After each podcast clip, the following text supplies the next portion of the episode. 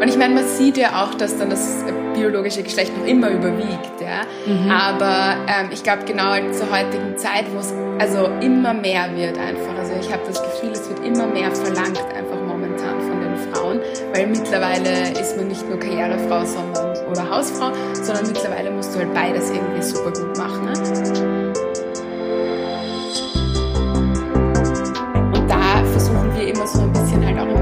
Anzuregen, so, okay, warum macht ihr die Studie nur bei Männern? Oder habt ihr euch das überlegt? Oder hast du den Unterschied zwischen Frau und Mann angeschaut und so? Willkommen beim Podcast Bits and Bobs Brunch Club, dem Community Podcast. Ermutigende, lustige, auch manchmal traurige, aber vor allem immer wahre Geschichten aus dem Leben erzählt von und für euch. Willkommen bei einer neuen Folge Bits Bobs Brunch Club. Wenn ihr das hört, sitze ich schon im Flieger und ich freue mich auf zwei Wochen, ähm, ja, einfach chillen, Strand, äh, Meer. ich bin so überfällig, was den Urlaub anbelangt und ähm, ja, freue mich total, dass es jetzt endlich soweit ist und ihr kriegt dafür heute eine tolle Folge zu hören. Ich habe mit der Theresa, einer äh, meiner Followerinnen, gesprochen.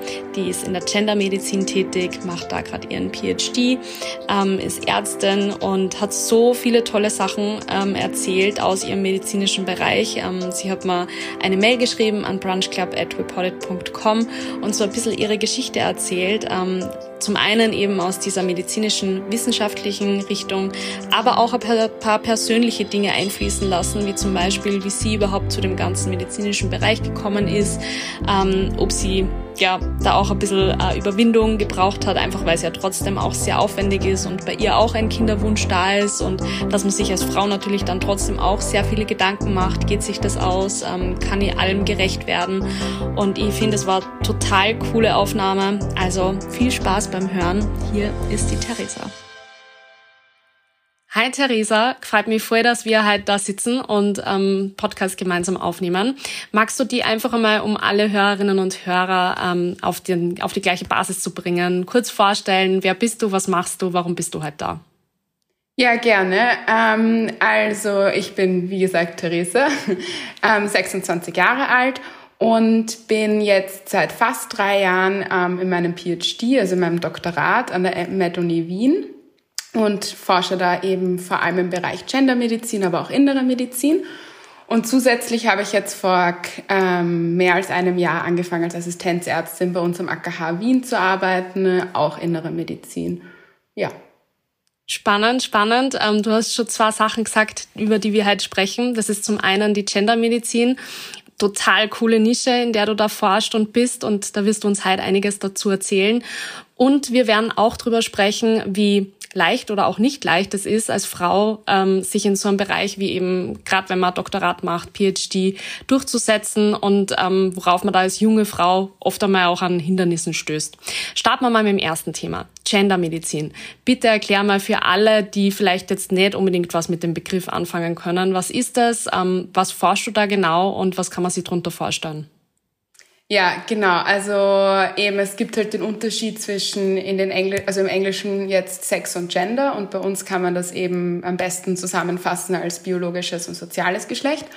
Und das biologische Geschlecht ist einfach simpel gesagt eben ähm, Frau, Mann. Und da spielt ja viel auch dann die Hormone mit und auch die ganze Genetik dahinter.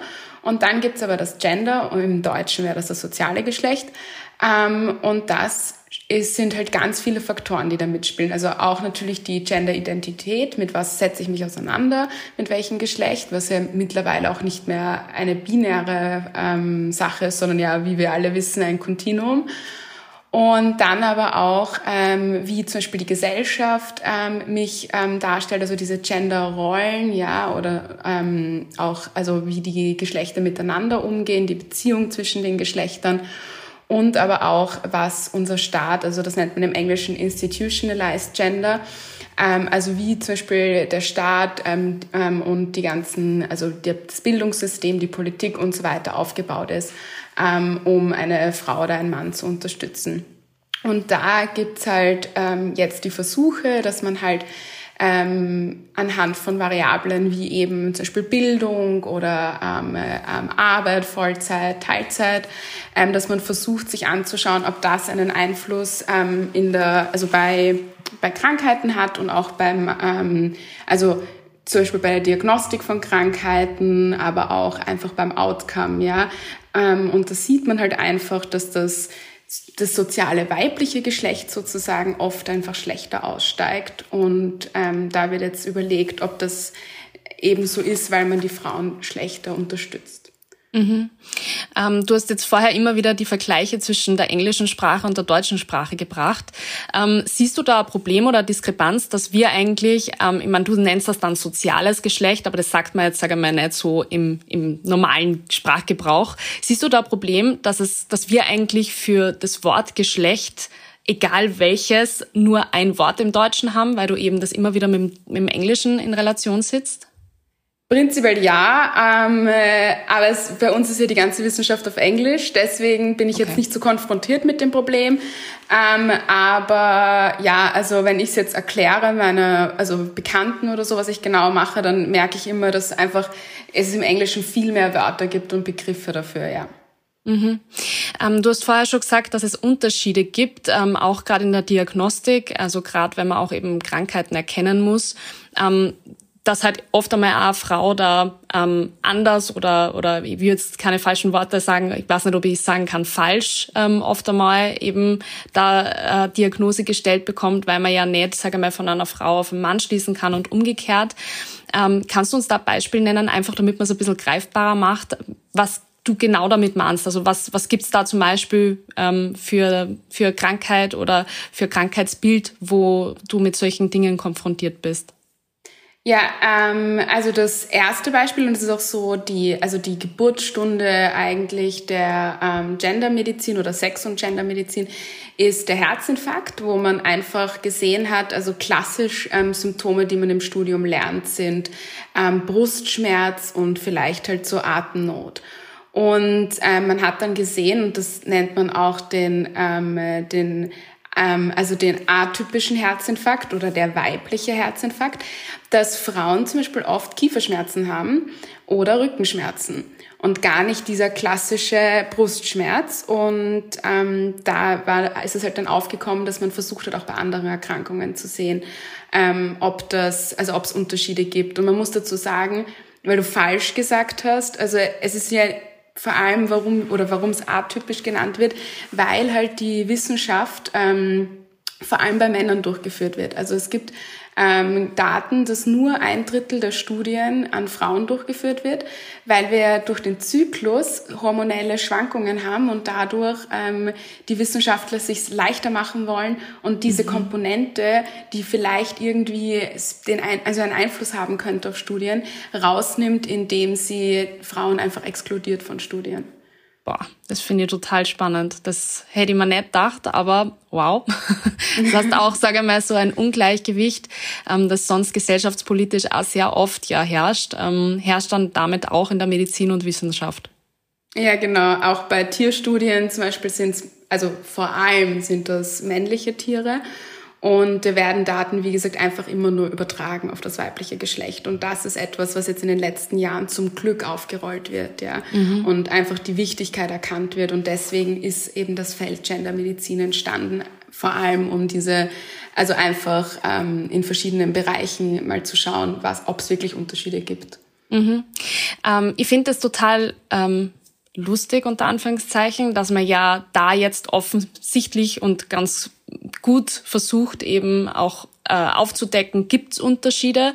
Ähm, jetzt versucht man ja aber gerade, was sage ich mal das soziale Geschlecht anbelangt, oft einmal eben keine Unterschiede mehr zu machen, sondern möchte eben, egal ob Mann, Frau, welches Geschlecht auch immer, als Mensch wahrgenommen werden und eben nicht in sage mal, Sex dann quasi unterteilt werden, also in das ähm, biologische Geschlecht. Wie siehst du da die Diskrepanz aus medizinischer und wissenschaftlicher Ebene? Ja, also das ist halt genau, das ist der Punkt. Also das spielt ja auch zum Beispiel, also spielen ja auch mehr Sachen als Geschlecht mit. Also wir beschäftigen uns ja auch mit der Rasse. ähm, mhm. weil man einfach weiß, dass gewisse, also Afroamerikaner einfach ähm, ein anderes genetisches oder halt anderes, also andere Krankheiten eher ähm, haben als jetzt die Kaukasier oder so. Und genauso ist es halt einfach mit, mit dem biologischen Geschlecht.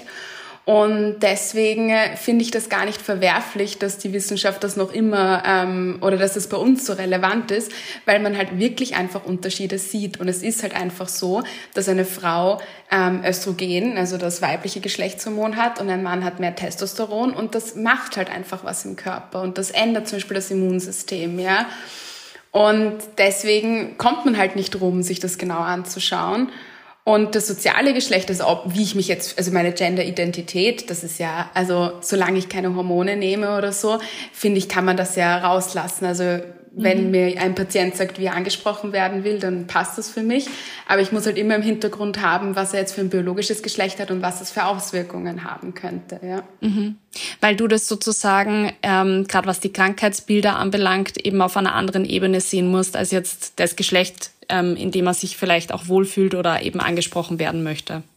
Genau, also ja, also man muss halt einfach, also es gibt so Autoimmunerkrankungen, sind einfach häufiger bei Frauen. Das sind so, also so klassische Sachen und da muss man dann halt einfach, ja, sich das überlegen. Okay, und die Hintergründe wissen.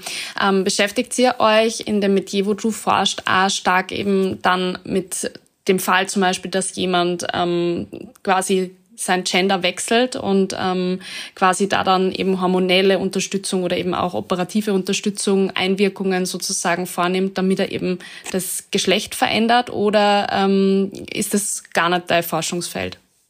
Ähm, es gehört zu meinem, also zu meiner Abteilung sozusagen, mhm. genau. Ähm, aber das macht meine Kollegin. Also okay. ähm, die beschäftigt sich, also die macht die Transgender-Ambulanz bei uns am AKH und die beschäftigt sich viel damit und da habe ich halt auch wirklich viel gelernt und auch viele Transgender-Leute mittlerweile schon kennengelernt und ähm, gelernt, dass es einem wirklich am einfachsten ist, die Leute einfach zu fragen, wie man sie ansprechen soll. Mhm. Mhm.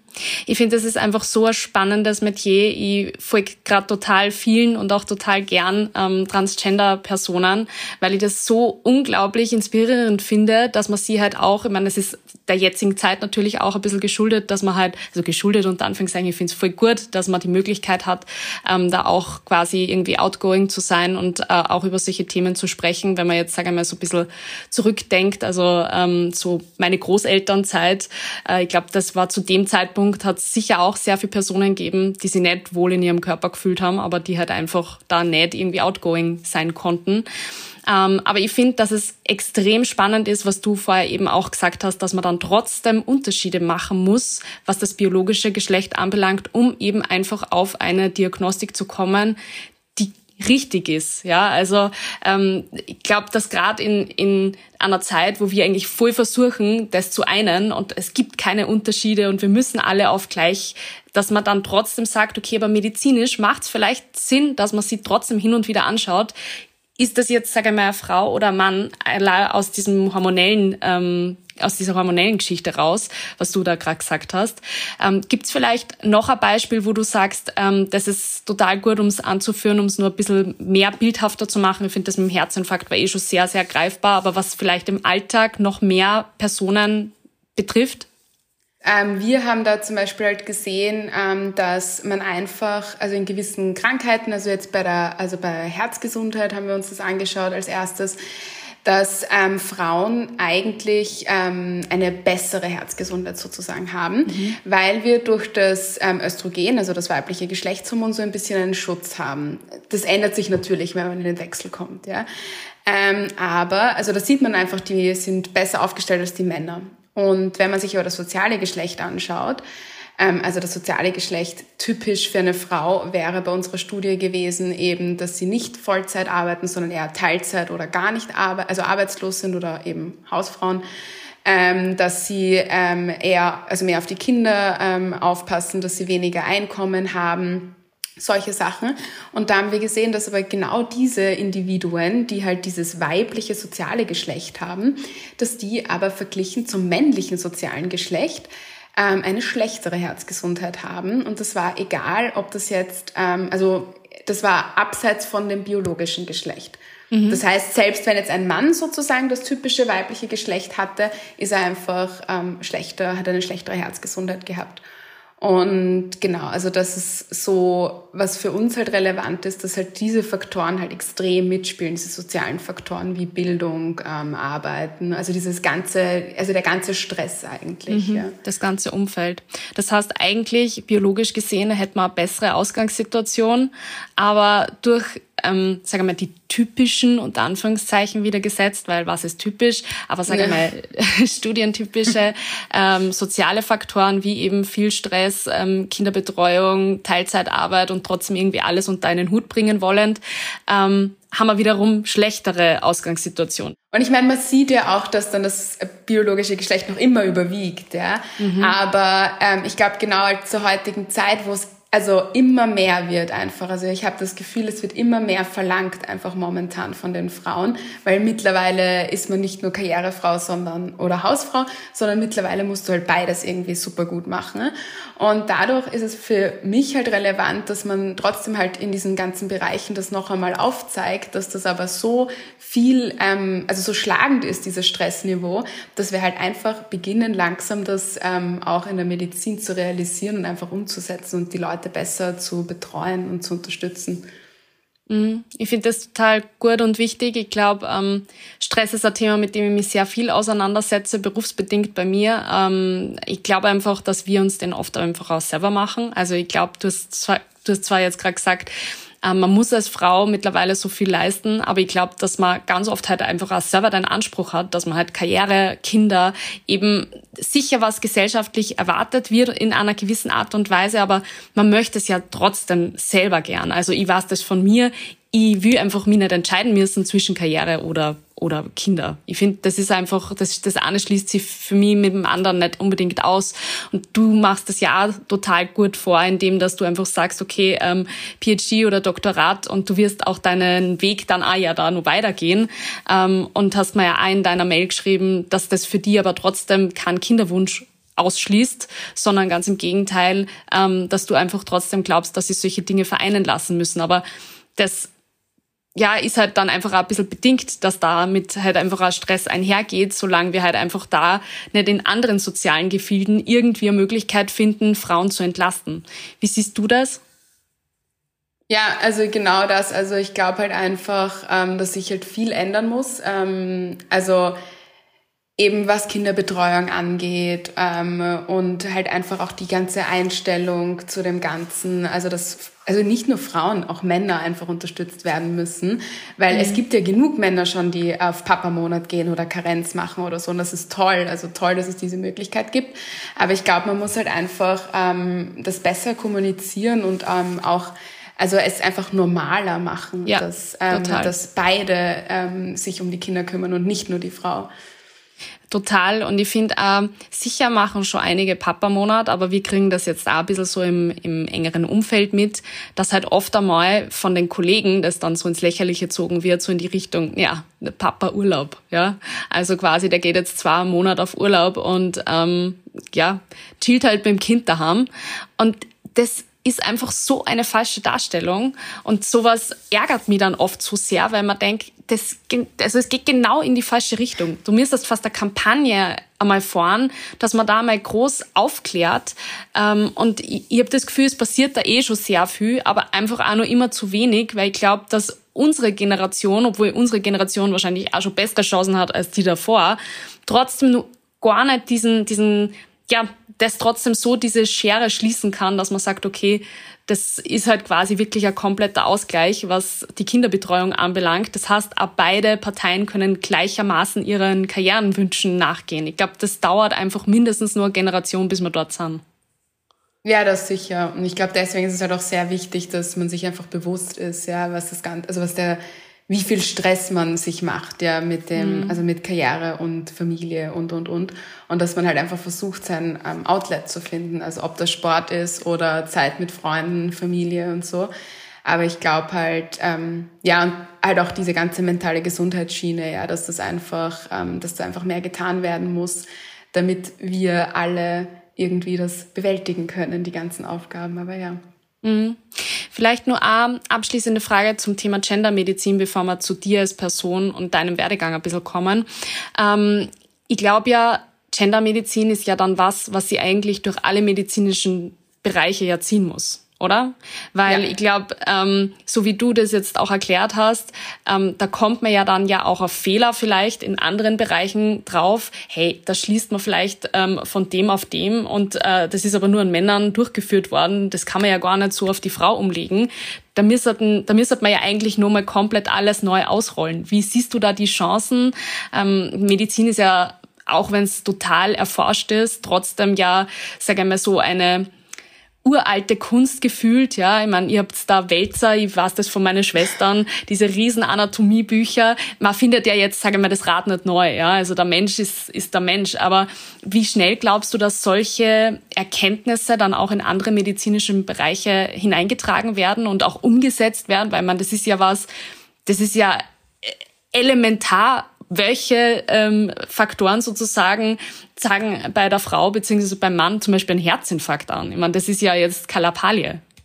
Ja, also ich glaube halt, viele Sachen wurden irgendwie auch schon ähm, gesehen, also vor allem was das biologische Geschlecht angeht. Man sieht halt auch, dass gewisse ähm, zum Beispiel Medikamente an, anders wirken einfach. Also beim ähm, Diabetes weiß man halt einfach, dass manche, ähm, also gibt Studien mittlerweile, dass manche Medikamente besser bei der Frau wirken oder beim Mann oder so.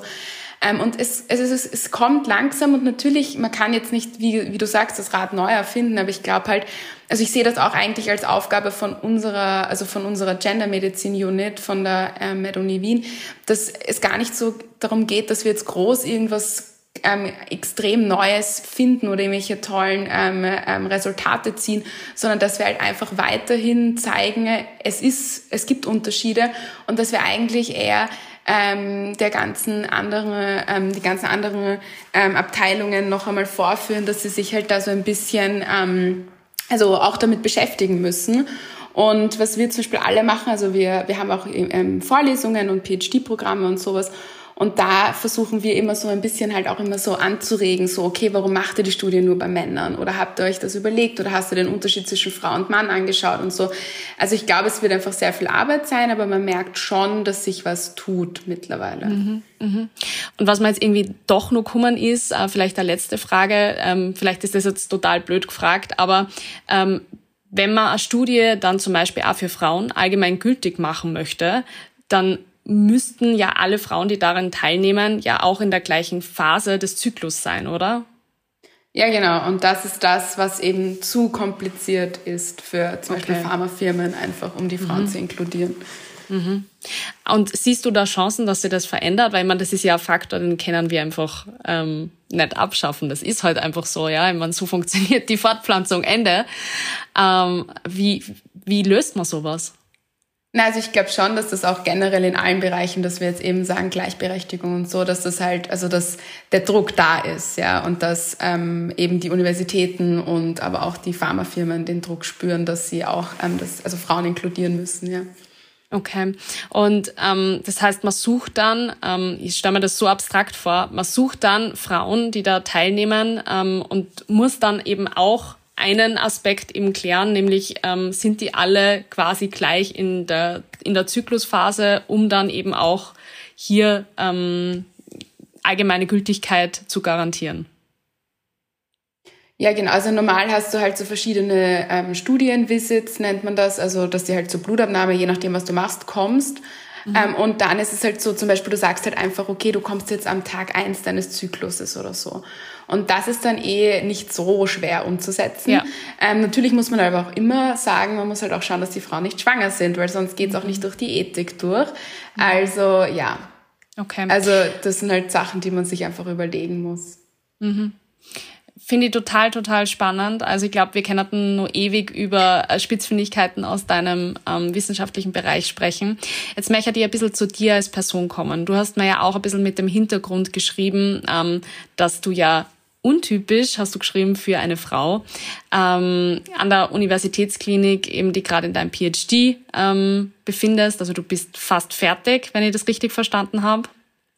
Ja, also im letzten, im letzten Semester und hoffentlich schaffe ich es dann auch, die Arbeit fertig zu kriegen. Total cool. Ähm, ich meine, erst einmal Hut ab mit 26. Ich habe in deinem im Vorgespräch habe ich schon zu dir gesagt, um Gottes Willen, wie schnell hast du studiert? Das ist einfach irre. Ähm, wie ist das als Frau auch in so einem ich sage jetzt einfach mal gerade so raus, Männergefilde zu arbeiten, ähm, sich auch zu beweisen?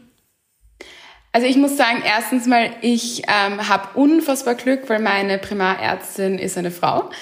Cool. Ähm, das ist nämlich auch die erste Professorin für Gendermedizin und deswegen haben wir sozusagen die Gendermedizin bei uns dabei. Ähm, und sie ist sehr, also Papa-Monat, Karenz, sehr offen für alles und da merkt man einfach, dass das Klima auch ein bisschen anders ist.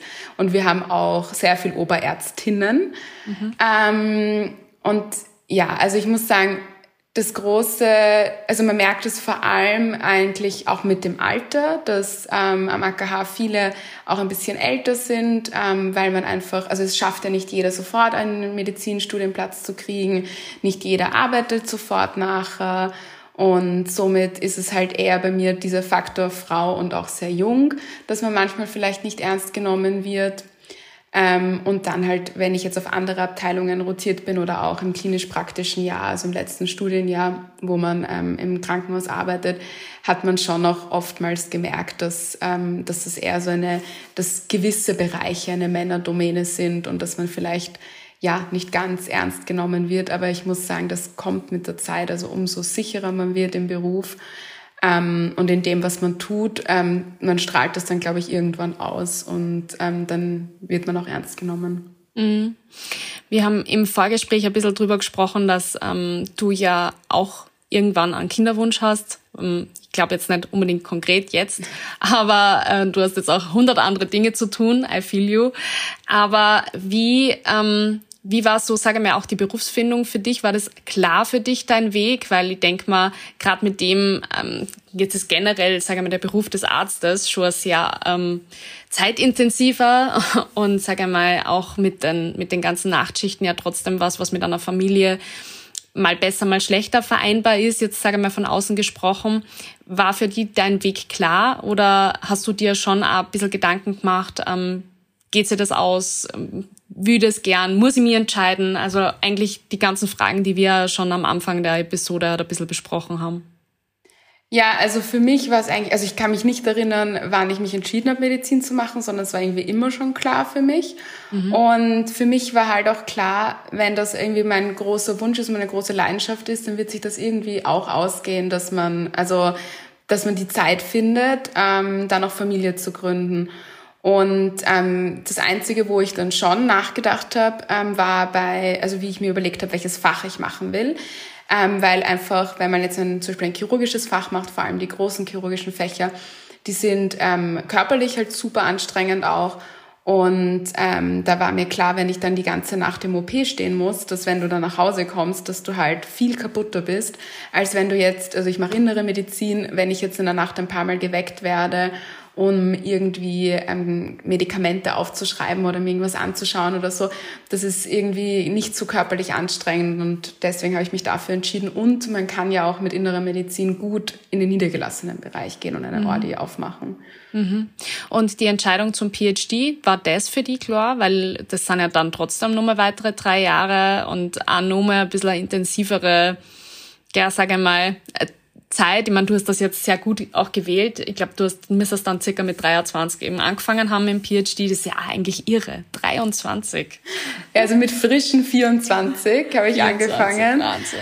Und ähm, genau. Ähm, und das, also nein, also ich habe mir nicht von, also ich habe die Wissenschaft immer gemocht und ich wusste mhm. halt irgendwie, ich mag gerne ans AKH gehen, weil also AKH Wien, weil ähm, das so spezielle Fälle sind und ähm, ich mag halt auch also es sind dort wirklich sehr motivierte Leute, die alle ähm, für den Beruf leben und den lieben und so viel Leidenschaft da drin haben. Und das hat mir einfach so gefallen, wie ich dort als Studentin war. Und deswegen war klar, ich will dort beginnen. Und es ist einfach so bei uns in den inneren Fächern, dass ähm, wir alle den PhD machen, ähm, weil man auf einer Universitätsklinik ja auch Wissenschaft machen soll. Mhm. Und dadurch wurde mir das halt dann gesagt, dass ich erst mit dem PhD anfangen muss, bevor ich klinisch ähm, anfangen kann. Und dann war es für mich aber trotzdem klar, weil das war halt mein großer Traum, mein großer Wunsch, ins AKH zu gehen und ja, dann ist das halt so. Und es, also ich bereue es noch immer nicht.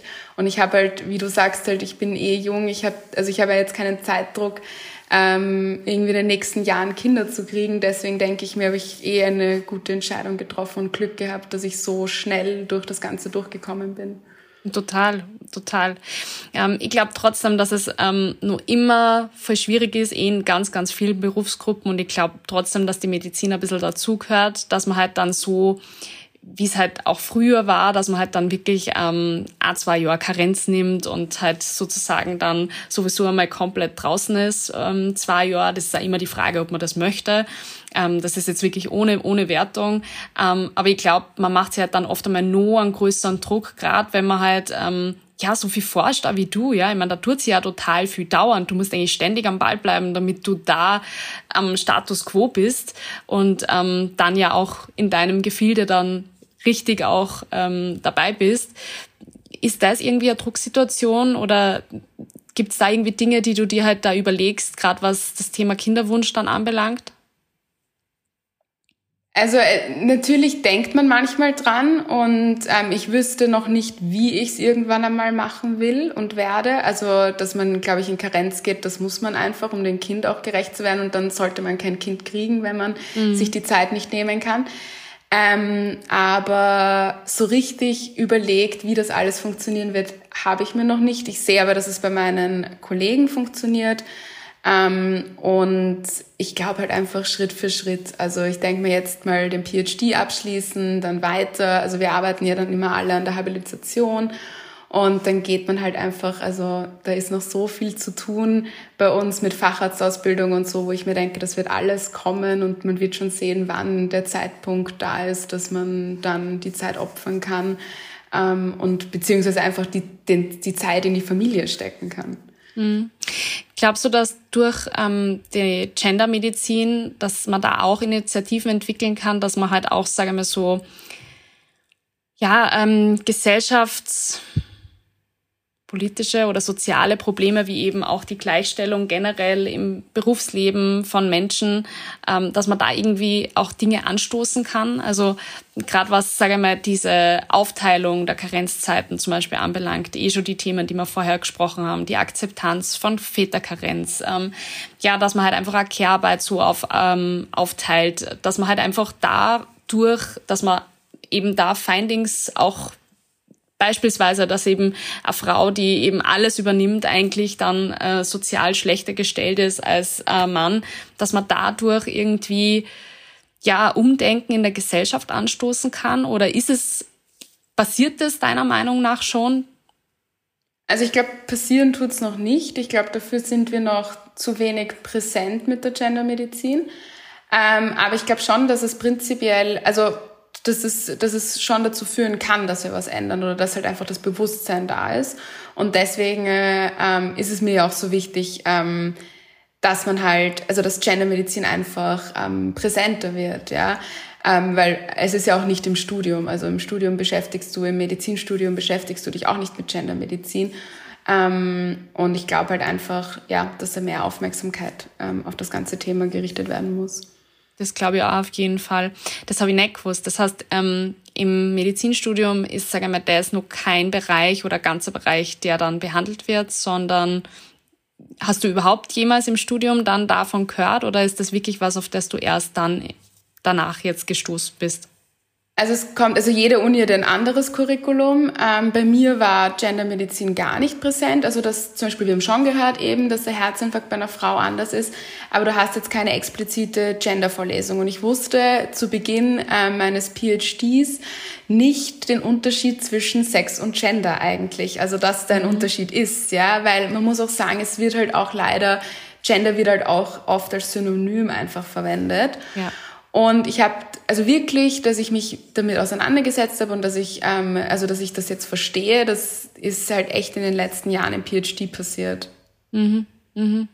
Ich finde es total spannend. Ich glaube, wir können nur ewig, ewig lang weitersprechen. Ich glaube, wir haben aber jetzt, sagen wir, den zeitlichen Rahmen des Podcasts gut erreicht. Ähm, am Ende meiner Podcast-Episoden frage ich meine Gesprächspartner eigentlich immer die gleiche Frage, nämlich was das größte Learning bisher im Leben war. Du darfst es gern auf dich beziehen oder eben auf deinen medizinischen Bereich. Ich fand da auch Kombi cool. Also an dich die Frage, was war bisher dein größtes Learning? Ähm, für mich, weil ich halt auch immer versuche, alles zu machen und irgendwie alles gut zu machen und so ein bisschen vielleicht perfektionistische Züge habe, war es wichtig zu lernen, Prioritäten zu setzen. Und ähm, jetzt zum Beispiel halt auch in der Medizin, wo einfach voll viel auf dich zukommt, wenn du mit den Patienten arbeitest und da ist jetzt irgendwas, musst du einfach wissen, was ist der Notfall oder was ist jetzt das Wichtigste. Das mache ich zuerst. Und im persönlichen Leben oder auch im beruflichen ist es für mich halt auch ähm, dieses, dass man manchmal halt auch sich selbst als Priorität setzen muss, ja. Und dass man halt sagt, okay, jetzt brauche ich diese Pause, damit ich dann zum Beispiel meinen Nachtdienst oder was auch immer meistern kann. Mhm. Finde ich sehr, sehr gut. Kann ich sehr gut relaten.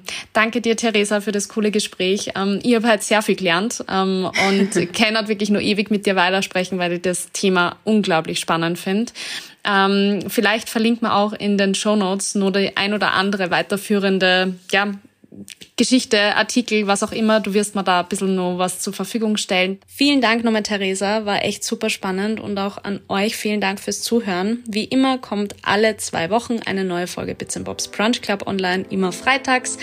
Und ja, was gibt's noch zu sagen? Meine typischen Nachsätze, wie dass ich mich natürlich total frei über Bewertung von euch, ähm, entweder auf Spotify oder Apple Podcasts kann man eben Sternebewertungen dalassen oder auch ein paar nette Worte schreiben. Das ist natürlich einmal total total schöne Form des Feedbacks. Auf Podcasts ist es trotzdem einmal, oft einmal nicht so einfach, direktes Feedback zu bekommen. Ihr schreibt es mir zwar auf Instagram oft einmal oder auch auf brunchclub.wepodit.com, wo ich mich übrigens auch total über Fragen, Feedback oder Anregungen frei, aber natürlich genauso über eure persönlichen Geschichten. Deswegen, keine Geschichte ist zu groß oder zu klein. Schreibt es mir gern ähm, und ich würde mich freuen, wenn es die ein oder andere Geschichte von euch hereinschafft. Vielen Dank nochmal fürs Zuhören und bis zum nächsten Mal. Danke dir. Dieser Podcast wurde produziert von WePoddit.